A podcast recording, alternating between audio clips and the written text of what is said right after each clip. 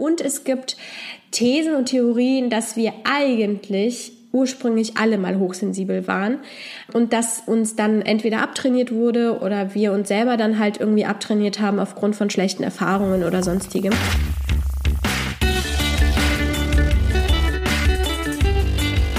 Die Heldenstunde, euer Podcast für ein gesundes und bewusstes Leben.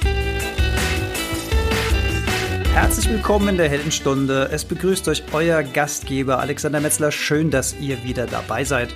Und meine heutige Heldin in der Heldenstunde ist Karina Goralczyk. Karina ist Coach für hochsensible Menschen und betreibt den Podcast Scansibel, der Podcast für Hochsensible. Und Scanner, herzlich willkommen in der Heldenstunde, liebe Karina. Lieber Alex, herzlichen Dank für die Einladung zu deinem wundervollen Podcast. Ich freue mich sehr auf unser Gespräch. Uh, schöne Einleitung, vielen Dank, da freue ich mich natürlich. auf, auf meinen Recherchen zu verschiedenen Themen für die Heldenstunde bin ich immer mal wieder auf diesen Begriff Hochsensibilität oder hochsensible Menschen oder High Sensitive im schönen Englisch gestoßen. Mhm. Und über das Thema bin ich dann auch auf deinen Podcast gekommen für hochsensible Menschen und Scanner. Das sind ja jetzt zwei verschiedene Paar Schuhe, haben vielleicht auch was miteinander zu tun. Das würde ich gern mal als erstes klären und vielleicht fangen wir mit dem Scanner an, weil mein Schwerpunkt heute, meine Neugier liegt vor allen Dingen auf der Hochsensibilität. Was sind denn Scanner? Ich als Mediendesigner kenne Scanner vor allen Dingen als ja, elektronisches Gerät zum Digitalisieren von Fotos. Was hat denn das mit Menschen zu tun? Scanner-Persönlichkeiten sind sehr spannende Persönlichkeiten. Das sind Menschen, die sehr viele Interessen haben, die aber auch eine sehr starke Auffassungsgabe haben. Das heißt, sie interessieren sich für ganz, ganz viele Dinge und das kann vom Stricken über äh, Biogemüseanbau, über ähm, Auto reparieren oder was auch immer. Also es kann sehr weit gestreut sein.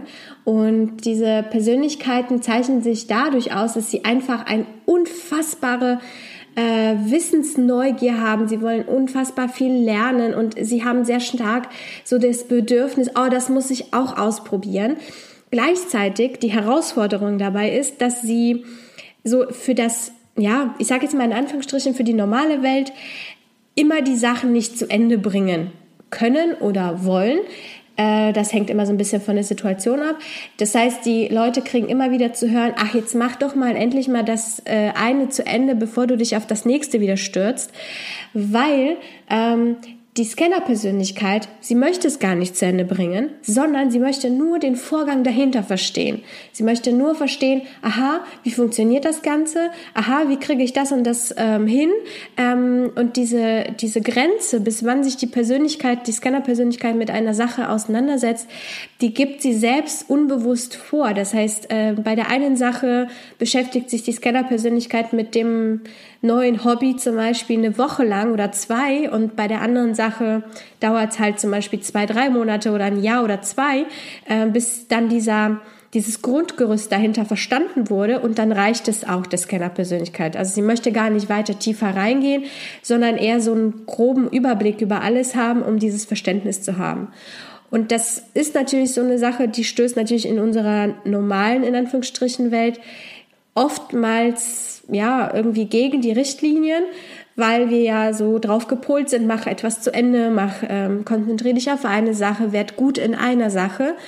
Und das können Scanner-Persönlichkeiten in den meisten Fällen nicht. Sie sind auf vielen Gebieten gut ähm, und haben sehr viele Interessen. Genau spannend, weil erstmal klingt es ja nach einer sehr, sehr guten Eigenschaft, also vielseitig interessiert zu sein. Aber du hast natürlich recht, am Ende steht ja so in unserer Leistungsgesellschaft immer so das Ergebnis. Ja. Ne? Was kommt denn dabei raus? Und genau. das, was du jetzt so beschrieben hast, hört sich ja eher so ein bisschen an nach, der Weg ist das Ziel, also dieses Ausprobieren, dieses Erforschen bis zum gewissen Punkt. Aber dann mhm. muss da eigentlich gar kein Riesenfeuerwerk am Ende abgefackelt werden, sondern man hat es verstanden und dann, dann geht die Aufmerksamkeit weiter. Habe ich das so einigermaßen? So, so, so ist es genau. Also die, mhm. dieses Ergebnis ähm, ist für die Scanner-Persönlichkeit tatsächlich dieser Weg dahin, es zu verstehen, es ähm, sich eine Fähigkeit anzueignen bis zu einem bestimmten Punkt, aber keine Perfektion darin zu erkennen. Denn die Aufmerksamkeit geht dann gleich wieder auf das nächste, was gerade spannend aussieht.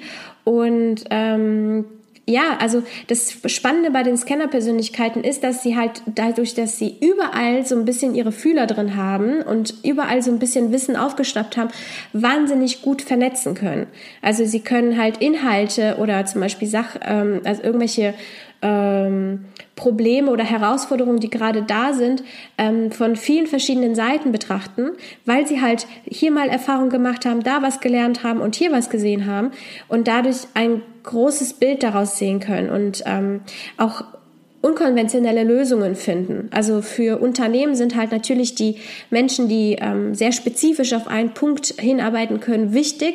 Aber die Scanner, die dann so diese, diese Übersicht behalten ähm, und Neues, Unkonventionelles ins Unternehmen reinbringen zum Beispiel, sind auch mega wichtig. Also es ist immer so ein Zusammenspiel aus beidem sehr wichtig. Okay, ich, ich erkenne mich da, muss ich ehrlich sagen, auch nur so ein kleines bisschen wieder, weil ich würde sagen, ja klar, ich habe zwar Interessen an verschiedenen Sachen, aber dass ich mich jetzt da so reinstürze, ich habe auch bei dir äh, gelesen, äh, das mit dem Autoschrauben zum Beispiel. Mhm. Also kann, ich würde sagen, ich bin da eher begrenzt sensibel. ja, also ich habe so meine Themen gefunden, die ich, die ich klasse finde. Und manchmal äh, würde es mir eigentlich auch ganz gut tun, wenn ich mich mal für neue Dinge begeistern würde. Ja. möglicherweise. Aber das sind ja auch so ein paar Wesenszüge, die auch hochsensible Menschen mit sich bringen. Also gerade auch dieses Eindenken in, in verschiedene Situationen oder genau. Tätigkeiten. Da, werden, da werden wir jetzt auch beim Thema hochsensibel, also den zweiten Bereich, mhm. den du behandelst. Und mhm. da würde ich sagen, habe ich ein paar mehr Schnittstellen. Was macht denn so einen hochsensiblen Mensch aus? Ja, erstmal nochmal kurz als Brücke zu dem von Scanner zu hochsensibel. Die meisten Scanner-Persönlichkeiten sind auch hochsensibel, ähm, wobei es andersrum nicht so ist. Also die, die Hochsensiblen müssen nicht unbedingt Scanner-Persönlichkeiten sein. Ähm, damit ist halt die Brücke geschlagen. Das heißt, es gibt Menschen, die sind, wenn sie Scanner sind, sind die in den meisten Fällen auch hochsensibel. Ähm, das Feld von hochsensiblen Menschen ist aber dann nochmal ein bisschen breiter aufgestellt. Ähm, da sind ja ähm, laut Forschung, laut älterer Forschung, äh, 15 bis 20 Prozent aller Menschen, äh, aller Menschen sind hochsensibel. Auch in der Natur, bei den Tieren ist ungefähr auch der gleiche Prozentsatz beobachtet worden, wobei die neueren Studien zeigen, oder neuere Ergebnisse zeigen, dass es teilweise bis zu 37 Prozent sein könnte. Das heißt fast 40 Prozent. Also es ist ja schon eine Menge Menschen, die hochsensibel sein sollen. Und es gibt Thesen und Theorien, dass wir eigentlich ursprünglich alle mal hochsensibel waren ähm, und dass uns dann entweder abtrainiert wurde oder wir uns selber dann halt irgendwie abtrainiert haben aufgrund von schlechten Erfahrungen oder sonstigem. Also die ähm, Spanne im Moment ist irgendwo so zwischen 15 und 37 Prozent. Äh, das ist da noch nicht so ganz geklärt. Die Studien sind auch noch sehr neu, deswegen, also das ist jetzt seit den 80er Jahren wird darüber geforscht erst. Also es ist noch nicht so lange her, ähm, zumindest in diesem psychologischen Bereich äh, dauern Studien einfach viel länger und bis das ausgewertet ist. Deswegen ist der heißt es zwar, dass es seit 30 Jahren geforscht wird, aber ähm, es ist noch ein ziemlich neues Feld. Ähm, und was macht die Hochsensiblen aus? Hochsensible Menschen haben eine ähm, sehr viel größere Reiz Schwelle. Das heißt, sie kriegen viel mehr mit. Sie ähm, und, und ein Reiz kann ja alles Mögliche sein. Es können äh, auditive Eindrücke sein, also irgendwelche Geräusche. Es können es können auf der Geschmacksebene können das ja auch Menschen. Zum Beispiel es gibt ja Menschen, die auf einmal irgendwas daraus schmecken, äh, was andere nicht schmecken. Für sie schmeckt das noch komplett normal, aber der hochsensible Geschmacksträger äh, wird dann nur von diesem hochsensiblen Menschen erkannt. Ähm, auf der Gefühlsebene gibt es sehr viele Hochsensible, die sich sogenannte Empathen nennen. Das heißt, sie sind empathisch und fühlen Gefühle anderer mit. Äh, sie können sich sehr gut einfühlen in andere Menschen. Und ähm, ja, also alles, was einen Reiz ausmacht von außen, wird im Gehirn anders verarbeitet. Ähm, es ist keine Erkrankung, es ist keine Störung, es ist, ähm, es ist eine Charaktereigenschaft, die wie wenn man halt eben humorvoll ist oder ähm, ja, also das kann man sich nicht aussuchen, dass man, ob man hochsensibel ist oder nicht. Äh, man, man ist es oder man ist es halt eben nicht. Man kann sich sensibilisieren und viele erleben auch durch, zum Beispiel durch Traumata Sensibilisierungen. Ähm, damit ist aber die Hochsensibilität nicht gemeint. Du hast gerade die Zahlen angesprochen. Mhm. Das ist, das ist ja schon immens. Das wäre ja, also bei 40 Prozent, das wäre mhm. ja schon fast jeder Dritte dann, richtig? Ja, Oder bei, jeder Vierte? Ja, genau. Also bei, bei 37 Prozent ja. wären wir bei ungefähr jeder Dritte ist hochsensibel. Mhm. Das ist ja der Wahnsinn. Ja. Wenn ich mir jetzt, wenn ich mir jetzt vorstelle, so eine, so eine Eigenschaft, ähm, du hast gesagt, man gewöhnt sich die vielleicht ab. Es sind vielleicht noch viel mehr Menschen ursprünglich mit dieser Eigenschaft ausgestattet. Ich kann mir das schon gut vorstellen, wie das dann läuft. Ne? Man, man geht mit so offenen Antennen durch die Welt und mhm. äh, erfährt Ablehnung, erfährt mhm. ähm, Negativität, äh, erfährt die Härte des Lebens, zieht sich in sich zurück äh, und sagt so, okay, jetzt baue ich mir hier mal auch meinen schönen Panzer, weil anders geht's nicht. Ich erinnere mich auch an die Schulzeit. Ne? Das erste, was du eigentlich so ein bisschen abtrainiert bekommst, ist dieses vor sich hin träumen, vor sich hin fühlen, vor sich hin denken. Mhm. Ich kann ich mich noch genau dran erinnern in der Grundschule, wie ich öfter mal dann, äh, wie es hieß, Alexander, Alexander, bist du wieder am Träumen? Hallo, hier spielt die Musik, ja. Mhm. Also dieses, also ist mir persönlich immer schwer gefallen, dieses fokussierte, konzentrierte Folgen über 45 Minuten, vor allen Dingen, und das war leider fast immer der Fall, wenn es mich nicht interessiert hat. Mhm. Wenn es mal, wenn's mal ein Inhalt war, der, den ich spannend fand, dann hatte ich auch überhaupt gar keine Probleme damit, über längere mhm. Zeit zu folgen. Also wird einem das, also hat man diese Gabe als Kind vielleicht, weißt du, vielleicht gibt es ja da auch Forschungsergebnisse drüber und werden die einem dann mehr oder weniger abtrainiert in dieser eher materialistischen, leistungsorientierten und vielleicht sogar Ellenbogengesellschaft? Bleibt da ein bisschen was auf der Strecke? Und vielleicht nächste Frage, wenn es da Forschung gibt, kann man auch Schulen für sowas sensibilisieren? Ähm, wie antworte ich jetzt äh, subtil auf diese Frage? Ja, wir werden tatsächlich desensibilisiert in unserer Kindheit. Aufgrund dessen, weil Menschen nicht reflektiert genug sind und sich nicht mit ihrer Persönlichkeitsentwicklung beschäftigen. Also ich kann halt nur sagen, was jetzt aus meinem Kundenkreis, Klientenkreis und aus meinem eigenen Leben so ungefähr bei mir immer wieder ankommt, ist ähm, Eltern, die ähm, irgendwann mal weiß ich nicht, zwischen den Nach also in der Nachkriegszeit und dann halt äh, irgendwann mal in den 60ern, 50er, 60er, 70er Jahren geboren wurden. Das sind meistens Menschen, die sich leider nicht wirklich sehr stark mit ihrer Persönlichkeit auseinandersetzen. Ähm, es, der Trend ist ja jetzt immer mehr. Ähm, gleichzeitig ist es immer noch sehr wenig. Ähm, die Menschen, die nicht mit ihren Persön mit, sich mit ihrer Persönlichkeit äh, beschäftigen, sind Menschen, die auch ihre Gefühle oftmals nicht zulassen. Und so ein hochsensibler Mensch oder ein hochsensibles Kind ist ein Gefühlsball. Ähm, es nimmt alles auf, es nimmt alles wahr, es nimmt jede Stimmungsschwankung wahr. Ähm, und dann auf einmal heißt es, nee, ähm, ich rede nicht über meine Gefühle, also jetzt übersetzt gesehen, äh, das, was du wahrnimmst, ist falsch. Und ähm, zum einen entwickeln hochsensible Menschen mit der Zeit immer wieder so ein Gefühl von, ich bin falsch, weil mir immer wieder gesagt wird, dass meine Wahrnehmung falsch ist. Nur weil die Erwachsenen in dem Falle sich ähm, ja sich mit ihren eigenen Gefühlen nicht auseinandersetzen wollen, sich mit ihren Herausforderungen nicht auf eine konstruktive Art und Weise auseinandersetzen möchten und dadurch wird natürlich den Kindern unterschwellig gesagt, ähm, du bist zu sensibel und du bist falsch in deiner Wahrnehmung. Und teilweise dauert es ein Leben lang, bis die Menschen auf einmal merken, nee, Moment, meine Wahrnehmung war richtig. Ähm, ich habe es halt nur geglaubt, dass es falsch ist.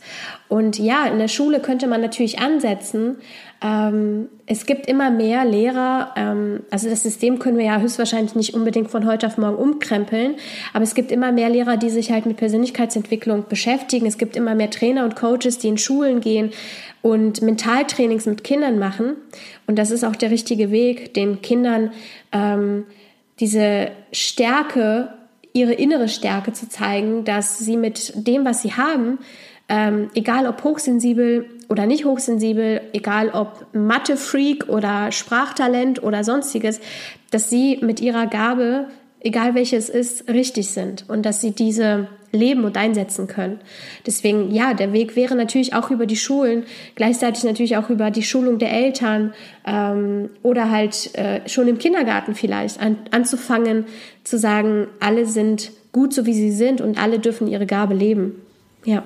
Ja, wenn du von so einer Gabe sprichst, das ist ja auch immer so, das finde ich kam jetzt auch ganz gut raus, dass man hat immer was beizutragen zur Gesellschaft, seinen mhm. Teil. Genau. Und in meinen Recherchen zu dem Thema habe ich auch gelesen, das hast du vorhin auch schon angesprochen, das Tierreich, dass es auch im Tierreich mhm. diese besonderen Fähigkeiten gibt zu einem gewissen Prozentteil, genau. weil, in, weil in einer Herde und in einer Gruppe, ich gucke ja auch immer mal so gern ein bisschen in die Evolution rein, mhm. es ist immer von Vorteil, wenn du eine, ein Mitglied in dieser Gruppe diese Fähigkeit hat, mhm. weil die aufmerksamer sind, zum Beispiel gegenüber Gefahren oder eher eine Futterquelle finden, die vielleicht anderen entgehen.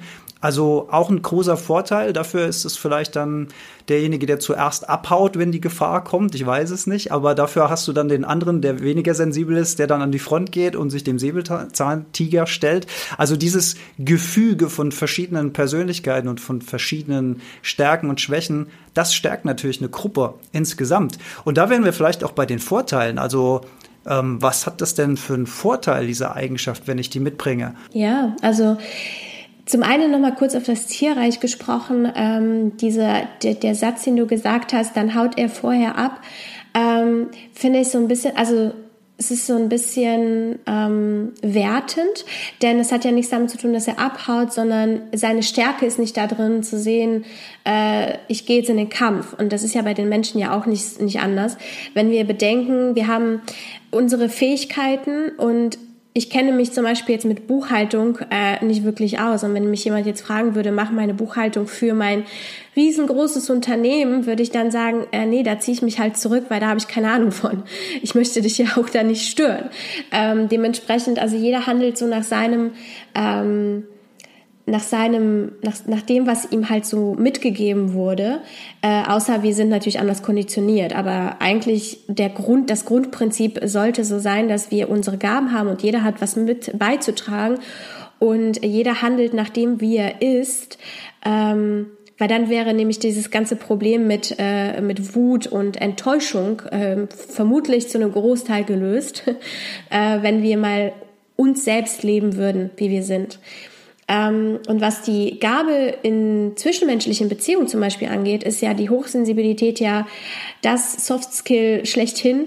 Ähm, dadurch, dass wir Menschen wahrnehmen und sehen, da ist irgendwas nicht in Ordnung oder da ist etwas in Ordnung und wir freuen uns für die Person mit, eine ehrliche Freude, weil wir diese Freude nachfühlen können. Oder eben äh, weil wir es nachfühlen können, wie sich jemand ähm, schlecht fühlt gerade im Moment, weil er etwas erlebt hat. Und ähm, wir dieses empathische Gefühl geben, geben können, zu sagen, ich verstehe dich, ich habe es zwar vielleicht nie selbst erlebt, aber ich kann das sehr gut nachfühlen. Schon hilft das in diesen Zwischenmenschlichen unfassbar sehr. Und ähm, ich weiß, dass das halt dieses Zwischenmenschliche oftmals so ein bisschen abgetan wird, so nach dem Motto, ja komm, das sind halt ja, dieses, dieses softe dahin her labern. Ähm, ja, aber wir sind alle soziale Menschen, wir wollen alle eigentlich nur gesehen werden, wir wollen eigentlich alle nur sein, wie wir sind, ohne uns zu verstellen und so akzeptiert werden, wie wir sind. Und wenn wir gerade mit einer Herausforderung zu kämpfen haben, da kommen dann zehn Leute und sagen einem, ach, stell dich doch nicht so an, ist ja doch gar nicht so schlimm, ist es doch wie ein Schlag ins Gesicht, ähm, weil für uns gerade in diesem Moment ist es schlimm. Und ähm, dann jemanden zu haben, der empathisch genug ist zu sehen und der das sieht und sagt, du, ich, ich kann das nachfühlen, das ist alles in Ordnung, dass du dich nicht gut fühlst. Ähm, wie kann ich dir dabei helfen? Das ist doch eigentlich genau das, was wir uns alle wünschen. Ja. Ja, absolut. Du hast, du hast auch gerade gesagt, mit diesem soften Gelaber und ich habe gesagt, mit diesem Abhauen, da stecken natürlich auch schon Wertungen drin. Mhm. Ich habe mal über das Wort sensibel nachgedacht. Mhm. Sensibel ist im, im ich würde sagen, im deutschen Sprachgebrauch jetzt auch nicht wahnsinnig positiv nee, behaftet. Ich erinnere das mich, stimmt. dass immer so, sei mal nicht so sensibel oder ja, du ja. Sensibelchen oder ach, was ist denn schon wieder los und so. Also das ist ja, ja eher, man könnte rein sprachlich den Eindruck bekommen, als wäre es eher eine negative als eine positive Eigenschaft, was natürlich auch problematisch ist, wenn so ein Wort schon so vorbehaftet ist. Ja, es ist tatsächlich so. Also in der deutschen Sprache ist das Wort sensibel sehr, also sehr negativ würde ich jetzt nicht sagen, aber schon negativ. Äh, während es aus dem Englischen sensitive kommt, also es wurde sensibel übersetzt ähm, ins Deutsche, äh, deswegen nennt sich das jetzt auch hier Hochsensibilität, wobei einige auch den Begriff hochsensitiv benutzen ähm, was ja eigentlich das gleiche dann ist. Es ist nur anders übersetzt worden. Ähm, Also das Sensitive hat ja dann schon wieder eine eher neutralere Bedeutung. Und ja, wir haben natürlich dieses ähm, Kämpferische so ein bisschen in uns und ähm, wir sagen, dass, dass dieser, dieses sich durchsetzen und, und äh, Ellbogengesellschaft und Gedöns, also das ist ja natürlich alles, da, da hilft es nicht sensibel zu sein, wenn man sich irgendwo durchbeißen will, also auf Dolbe komm raus und man möchte Millionen Menschen ums Ohr hauen oder was auch immer. Also das, da hilft die Sensibilität ja auch nicht. Also und dementsprechend dadurch, dass wir ja eine, eine Industriegesellschaft sind, eine Bankengesellschaft, ähm, ist es natürlich da so, dass da die Sensibilität irgendwie nicht drin vorkommt und dadurch dieses Wort auch sehr negativ geprägt wurde. Ähm, ich komme ursprünglich aus Polen und in Polen ist das Wort sensibel sein, also das, der Begriff sensibel sein noch negativer als im Deutschen. Ähm, oh je. Ja, ja, es, äh, es ist sehr spannend. Äh, da zählt halt wirklich Grips und also das Gehirn oder Kognition und ähm, äh, sich durchsetzen und äh, sensibel zu sein und Gefühle zu zeigen, ist etwas ganz Schwieriges, ganz, ganz schwierig. Ähm, was mich sehr erschrocken hat. Also ich war vor kurzem auf der Beerdigung meiner Oma und äh, war mega fertig deswegen und habe aber auch gefühlt, wie mega fertig alle anderen sind, aber keiner keiner hat auch nur eine Regung gezeigt. Also nur in den Augen konnte man sehen, wie fertig die alle sind. Aber keiner hat geweint, keiner hat irgendwie das so gezeigt, dass das irgendwie so schlimm ist, wissend, dass es schlimm ist. Und äh, das hat mir äh, tatsächlich unfassbar die Augen aufgemacht, wie negativ es da behaftet ist. Ich habe das auch angesprochen und tatsächlich wurde mir das bestätigt von allen am Tisch, dass dieses äh, Thema Gefühle zu zeigen mit unfassbarer Schwäche äh, dort gedeutet wird. Und dann saß ich da und dachte mir so, ja, who cares? Dann bin ich halt in euren Augen schwach. Aber ähm, es ist völlig in Ordnung zu weinen und völlig in Ordnung, äh, Gefühle zu zeigen. Für mich. ja, das, das stelle ich mir jetzt aber auch als eine krasse Situation vor. Ja. Wenn, also da ist man ja dann komplett nach außen gerichtet sozusagen ja. und das Innenleben findet nicht statt. Ich sehe das ja auch so an der Generation über uns da ist es äh, meiner Meinung nach auch immer noch schwieriger, über ein Gefühlsleben zu sprechen, als jetzt in unserer Generation und möglicherweise ja. ist es in der Nachgeneration, also jetzt bei den jungen Leuten auch schon wieder eher äh, einfacher über Gefühle, wie fühlst du dich und so weiter zu sprechen. Mhm. Ähm, kann ich schlecht beurteilen, aber von der älteren Generation also auch, auch früher, wenn ich so bei Familienfeiern dabei war oder Freundeskreis der Eltern, da ging es um politische Themen und so weiter. Mhm. Da wurde eigentlich auch, weiß ich jetzt nicht, ob ich das jetzt falsch interpretiere, aber auch eher selten über Gefühle gesprochen.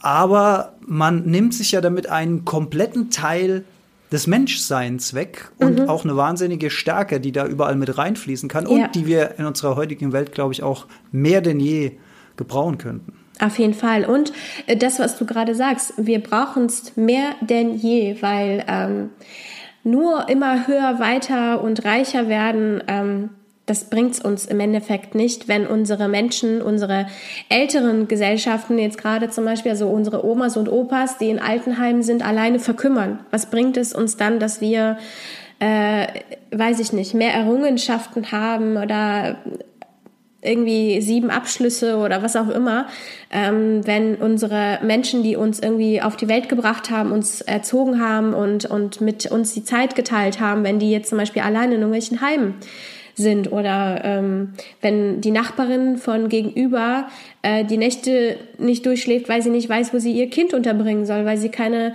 keinen Menschen hat, mit dem sie äh, wo, wo sie halt einfach nicht weiß, was sie zu tun hat und äh, diese diese Zwischenmenschlichkeit einfach immer fehlt, also immer mehr fehlt. Ähm, ja, diese Verbundenheit, dieses Zusammensein dafür, wir sind Menschen, wir sind soziale Wesen und auch wenn sich die Hochsensiblen sehr gerne in eine Waldhütte verziehen äh, und alleine sind, ähm, ist es trotzdem so, dass das ähm, Empathische, dieses Miteinander, ähm, genau das ist, was ihre Gabe ausmacht. Wer die Heldenstunde hört und die 50. Folge gehört hat, äh, der weiß, dass ich äh, für einige Jahre meines Lebens ja auch mit mehr oder weniger schweren depressiven Phasen zu tun hatte. äh, wenn ich mir jetzt so die Eigenschaften von hochsensiblen Menschen angucke und das mal so ein bisschen äh, in meiner Erfahrung als Ex-Depressiver, nenne ich mich mal, so ein bisschen vergleiche, da sehe ich auch so eine gewisse Schnittmenge. Hat das Thema Depression irgendwas damit zu tun? Gibt es häufiger mal depressive Menschen, die diese Eigenschaften haben? Oder gibt es da noch keine Zusammenhänge? Also ich habe ähm, mal tatsächlich mal gelesen, dass es eine, äh, einen Zusammenhang geben kann zwischen Hochsensibilität und Depression. Ähm, Depression ist natürlich eine Erkrankung und sollte behandelt werden. Ich bin keine Therapeutin im Sinne des Therapeutenseins. Ähm, deswegen kann ich da auch, also ne, das ist so ein, so, ein, so ein sehr umschweifendes und großes Thema.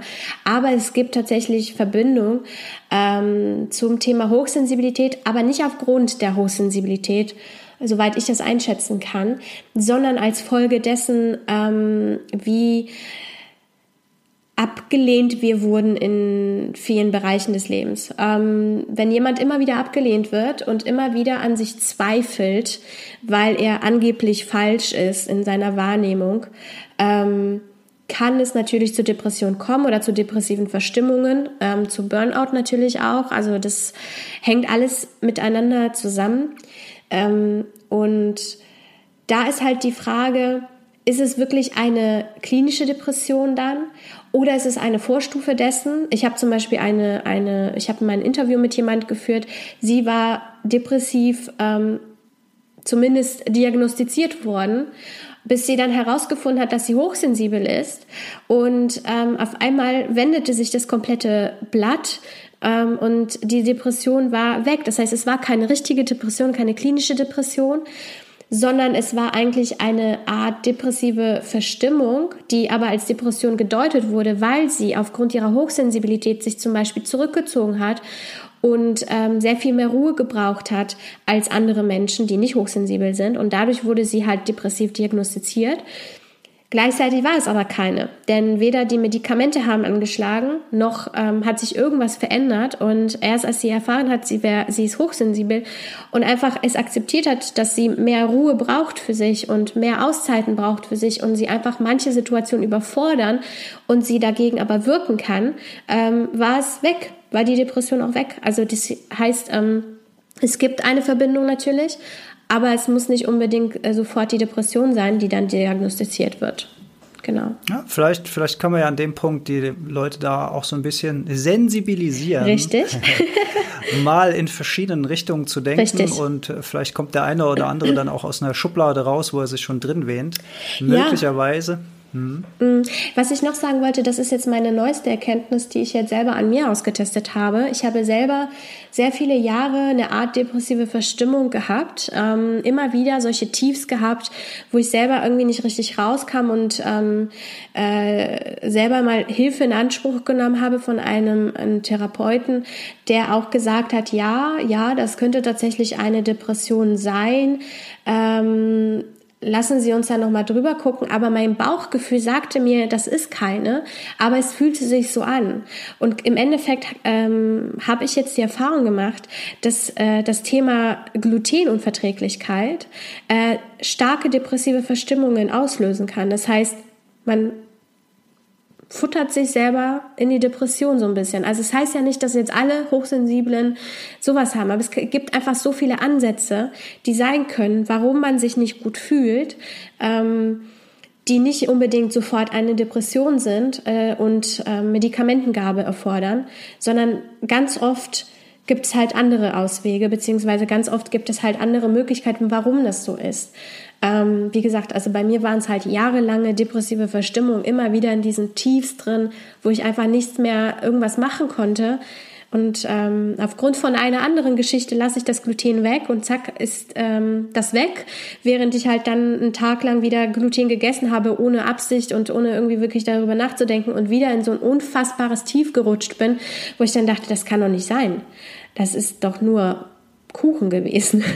Ja, krass. Ja. Kann, ich, kann ich nur bestätigen, die Forschungen gehen da auch immer weiter. Wird demnächst ja. auch mal wieder ein Thema sein in der Heldenstunde, die zwei großen Ds, Darm und Depression mit ah, Ötzi. Da freue ich mich auch schon sehr drauf. Sehr also da, da guckt man immer mehr drauf, was macht dann die Darmflora, wie sind denn die bakteriellen Zusammensetzungen, was für ja. Zusammenhänge gibt es da mit der Körperchemie und mit der Gehirnchemie. Genau. Also riesen faszinierendes Thema. Würde mhm. jetzt hier natürlich abschweifen. Ich habe mir, ach so, wir haben ja vorhin auch über Schule und Kinder gesprochen und äh, so eine andere Volksseuche ist natürlich ADHS, da wollte ich, das wollte ich auch mal kurz in die Waagschale werfen, ob es auch da vielleicht Zusammenhänge mit dem Thema Hochsensibilität gibt. Ist dir da schon was begegnet?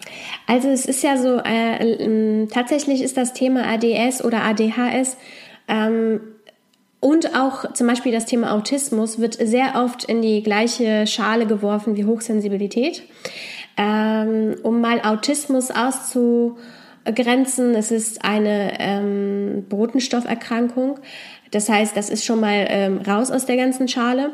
Und ADS und ADHS ähm, Zeichnen, es, es gibt sehr viele Parallelen, das stimmt. Also man könnte sagen, äh, die Person kann sich nicht konzentrieren und ähm, ist abgelenkt und oder verfällt in solche Träumereien oder was auch immer.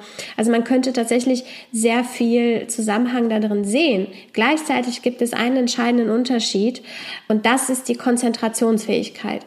Ein ADHS-Kind oder ein ADS-Kind kann sich nicht auf Knopfdruck konzentrieren, wenn man es einfach so verlangt. Und ein äh, hochsensibler Mensch kann das. Er kann manche Dinge aussperren in dem Moment, weil er jetzt gerade sich konzentrieren muss. Und ähm, er kann das dann ähm, aussperren aus seiner Wahrnehmung für eine kurze Zeit, bis er sich dann, bis, bis sich sein Gehirn wieder so ein bisschen beruhigt hat. Ähm, und wenn der hochsensible Mensch überreizt ist und sich aber trotzdem mit einer Sache beschäftigt, die ihn unfassbar fasziniert, kann er Konzentration auch wieder aufbauen, ohne vorher konzentriert zu sein. Das heißt, es ist ein, ein Konzentration, also über dieses Thema der Konzentration sieht man einen entscheidenden Unterschied, dass ähm, die Menschen das steuern können, ähm, was zum Beispiel ihre Konzentration angeht, bei der Hochsensibilität, bei ADS und ADHS eher nicht. Und ähm, deswegen ist das schon wieder, sind dann die zwei Dinge auch wieder aus der Schale der Hochsensibilität raus. Hm. Ähm, also da muss man auf jeden Fall einen Unterschied machen, ähm, weil ADHS natürlich eine Störung ist, während auch Hochsensibilität wirklich keine ist. Also es ist einfach nur eine größere Wahrnehmung des Umfelds. Und, ähm, Charaktereigenschaften, Wesenszug, wenn man so sagen will. Genau. Ne? Ja. Genau. Ja durch deinen Podcast habe ich erfahren, dass äh, hochsensible Menschen auch möglicherweise einen besonderen Umgang oder nennen wir es mal Management mit der eigenen Lebensenergie, also sprich Müdigkeit, Schlaf, äh, Vitalität. Mhm. Da habe ich, da habe ich mich auch wiedererkannt. Ähm, Thema Müdigkeit war bei mir viele Jahre lang ein riesengroßes Thema. Schlafbedürfnis. Ich habe immer viel geschlafen. Mhm. Ich habe auch dieses Ding, dass ich mich, äh, wenn ich, also du hast mir ja dann damals auch diesen Test zugeschickt, wobei ich sagen muss, der Test ja, okay, kann man vielleicht so eine Tendenz finden, aber die Fragen, die da waren, waren natürlich auch ein bisschen suggestiv, habe ich so ein bisschen empfunden. Mhm. Im Grunde genommen, also wenn, wenn du gefragt wirst, stört dich schlechte Leu äh, Laune von anderen Menschen, wer sagt denn da nein? Also mhm. da ist schon, äh, aber klar war ich da in diesem Bereich der Hochsensibilität. Ich werf mal, ich werf mal hier noch ein paar Buzzwords in, in unsere Runde hier rein. Also mhm. Ich mag auch keine Menschenansammlungen. Ich hasse Lärm. Ich finde Lärm wirklich unerträglich. Ich finde auch Silvester ganz, ganz schlimm. Mm. Also will da jetzt mal unterscheiden zwischen einem schönen Funkenregen von einer Rakete ja. äh, und dem Krach eines Böllers. Ich habe keine Ahnung, warum sowas überhaupt erlaubt ist und warum Menschen das machen und dafür noch Geld ausgeben, ist mir ein absolutes Rätsel. Ja. Ich mag, ich mag kein großes Gewimmel, kein Chaos. Ich habe als Kind schon Kaufhäuser gehasst, weil mir das immer viel zu viel da drin war, so mhm. viel Zeug. Äh, meine Mutter hat mich dann da immer mitgeschleppt, weil ab und zu braucht der Bub ja auch mal neue Klamotten, klar. Aber ich habe mich dann da auf den Boden gesetzt und hätte sofort einschlafen können, weil ich, das war für mich einfach alles eine pure Qual. Und auch heute, ich habe zum Beispiel dann auch ähm, gelesen, äh, du hast vorhin auch schon das, ähm, äh, ganz am Anfang das, äh, nee, von Geschmack hast du gesprochen. Gerüche ist auch so eine Geschichte. Also starke Parfüms mhm. oder wenn jemand Handcreme in meiner direkten äh, Nachbarschaft benutzt, das kriege ich in die Nase. Das irritiert mich wahnsinnig. Ich mhm. benutze selbst überhaupt keine Duftwässerchen oder sowas, äh, auch weil ich keine Chemie an meinen Körper lassen will. Aber das ist jetzt mal wieder ein anderes Thema. Aber rein von diesen Reizen und äh, ich bin auch immer einer, der als erstes geht von der Party, weil es mir eigentlich nach zwei Stunden reicht. Oder die Leute früher, die gesagt haben, um, um äh, wir, wir gehen in die Disco. Ja, wann geht ihr denn? Ja, um 23 Uhr. What? Da schlafe ich schon um die Zeit. Ja, unvorstellbar. Also es sind schon echt viele Sachen, wo ich mich äh, wiedergefunden habe. Oder auch Smalltalk. Ich habe manchmal, manchmal geht's, manchmal erscheint mir das so ein bisschen trivial. Dann fange ich mal an zu langweilen und dann weiß mhm. ich auch selbst nicht, was ich dazu sagen soll und denke, ich bin hier echt ein super schlechter Gesprächspartner, aber ich weiß einfach nicht, was ich dazu beisteuern kann. Ja, also man Was machst du mit mir? ähm, da kommt wieder das Thema der Akzeptanz. Es ist, wie es ist. Es ist einfach, wie es ist. Also ähm, dass man, dass man auf verschiedene äh, Arten von Reizen reagiert, hat, hat ja, das ist die eine Kehrseite der, der Hochsensibilität, aber zum anderen diese Verbindung zu Menschen aufzubauen, ist halt die andere Seite. Und auch wenn es natürlich auch manche Sachen gibt, die nicht unbedingt immer positiv sind, man kann oder man sollte vor allen Dingen als hochsensibler Mensch das Leben einfach nach sich selber ausrichten. Es ist natürlich schwierig, wenn man in einer Familie lebt und man hat Kinder und, und, und Verpflichtungen, aber man kann auf jeden Fall ähm, Sachen für sich ändern, die für einen gut sind. Und ich muss nicht Silvester raus ähm, um da jetzt diese Böller zu sehen, habe ich auch nicht unbedingt das. Ich mag das anzugucken, wie, wie hübsch das von den Farben her ist, aber ich bleib halt eben zu Hause und guck's mir vom Fenster halt an.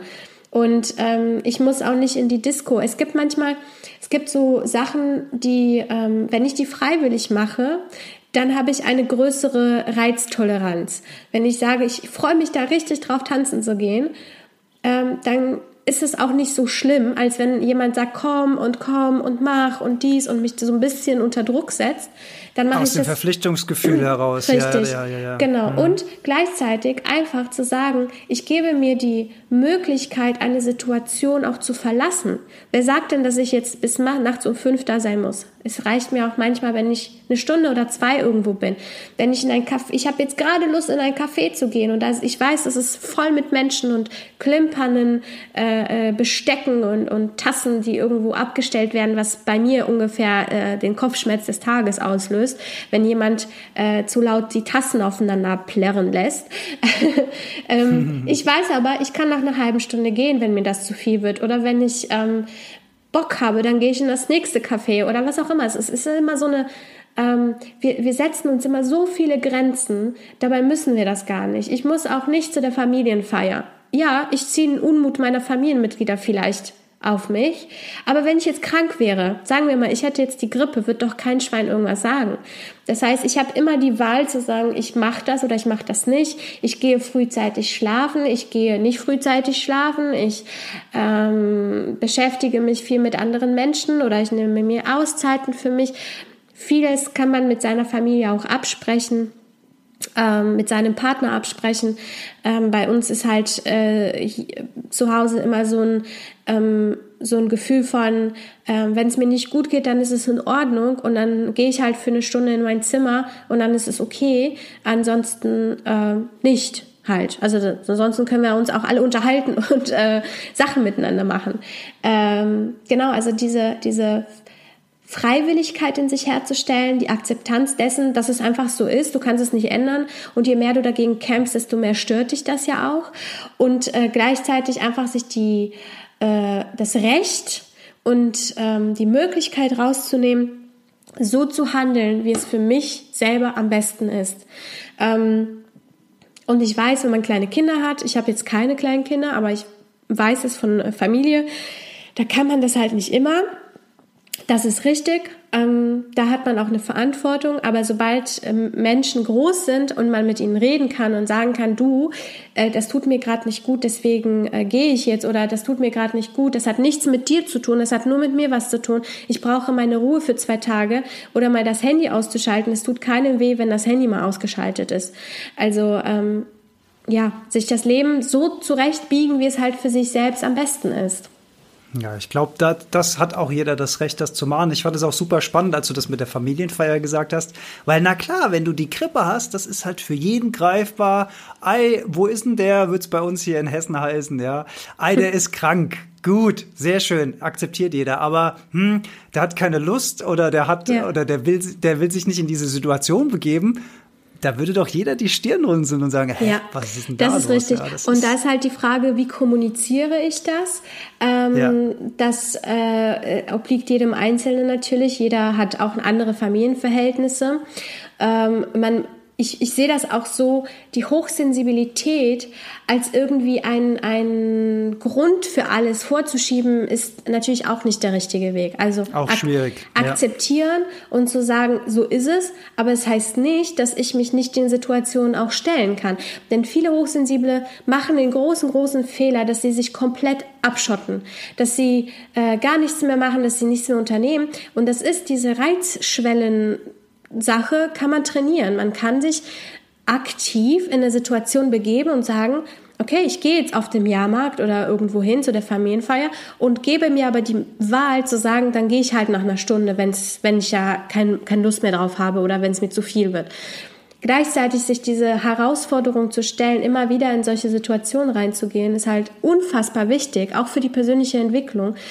Und was halt unfassbar wichtig für mich persönlich als Coach ist, sich den anderen Themen auch zu stellen. Denn ähm, wenn ich ein Problem mit meiner Mutter habe, also irgendwie so ein Mutterkomplex, wenn ich äh, vielleicht Missbrauch erfahren habe und das nicht aufgearbeitet habe, wenn ich ähm, Mobbing erlebt habe und das für mich nicht aufgearbeitet habe auf der Persönlichkeitsentwicklungsebene, dann kommt diese Hochsensibilität noch mit drauf. Dann ist es noch ein Ding, was deine Seele, dein, dein Gehirn und alles, was mit dir zusammenhängt, verarbeiten muss. Wenn alle anderen Themen in der Persönlichkeitsentwicklung zumindest abgearbeitet werden, so dass du damit in ähm, ja d'accord bist, dass du damit in Ordnung bist, ähm, ist die Hochsensibilität ein i-Tüpfelchen und sagt, hey, ich bin, ich stehe für die Menschlichkeit, ich stehe für mehr Wahrnehmung.